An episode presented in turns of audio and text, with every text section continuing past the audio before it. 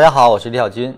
前几节课呢，我们都是对着 K 线的量价进行的一个分析逻辑，希望大家呢还是要通过反复的练习，把它每一个逻辑的要点逐步建立起来，变成你在解读市场中的一些重点，你才能真正用好它。那么今天呢，我们讲一下指标。那么指标呢，是大家很常见的用于市场分析的一些手段。我今天讲指标呢，可能更愿意把指标的真正运用揭示出来，因为我在初学市场分析的时候呢，与指标中是走过一段弯路的。教学嘛，肯定是希望能够让大家走捷径。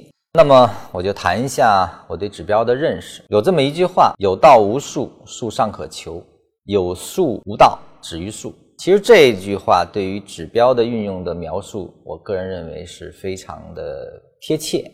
什么意思呢？就是说，在指标的设计和运用过程中，一定是先有理论，也就是说，我们说的道，你得先有理论基础，而后根据理论基础来设计你的应用，这就是有道无术，这个术是可被创造的。那么，如果你不知道这个指标是意味于何，而是只是简单的通过市场的现象的叠加，或者说，呃，一些叫所谓经验之谈，你去运用的话呢，那你就会受制于它，那你就只能止于这个指标的运用上，你对这个指标的运用呢，就变得是僵化的，而且是。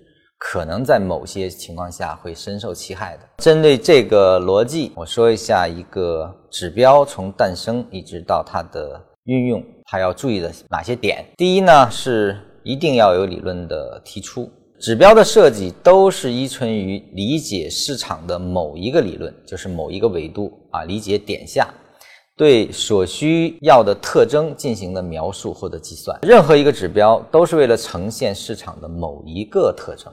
就是没有任何一个指标可以同时呈现所有特征的，它只是放大了你所需要的某一特征。编制的算法，第二步就进入了一个算法编制过程。那么一切的指标都是需要有基础的数据的，而后通过理论的逻辑进行这个数据处理。第三呢，指标要做到的只是分类，因为它可以描述市场特征的指标，其实都是好指标。指标的这个特征导致或者说引发的就是。指标的运用，它一定是找到我需要的这一类特征的标的在哪里进行分类用的。所以这个只要能做到起到一个很好的分类效果的，那它都是一个好指标。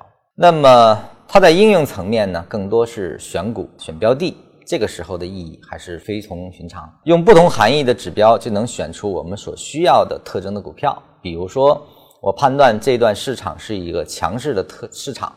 呃，那我需要找到强势股。那么强势股的特征，可能我可以用，比如说 RSI，就是说达到七十以上的这样的一个数值，我就能可以把这个市场中现在的一些强势股票挑选出来。包括布林线，其实任何一个指标，它的属性你清楚之后，它都能帮你挑出强势股。比如说我们的选股模型里也有这个布林线的周线收敛的放大，就是。股价站上布林线的上轨，周线的布林线上轨，那这也是一种强势特征，也可以帮你分离出来，有站上就是有站下嘛。站上的称为强势股，我会根据这个特征的描述，我把所有站上周线布林线上轨的股票挑选出来，它就是用于分割市场或者叫分类市场来用的。优势是什么呢？优势就是凸显了特征，它把我们所需要的特征能够凸显出来。而后我们根据这个能够凸显特征的这个指标啊，来帮我们快速的锁定目标。那么劣势是什么？劣势是因为有了特征突出，就一定有非特征的信息损耗。那么这种信息损耗就会使我们对它的这个标的的其他维度下的逻辑就是分析不清的。因为凸显特征的同时，一定是以损耗非特征信息为代价的。所以说，指标没有好坏之分，只有你掌握它，而后知道什么时候用它哪一面，只是这个逻辑。这就是呃我对指标的理解。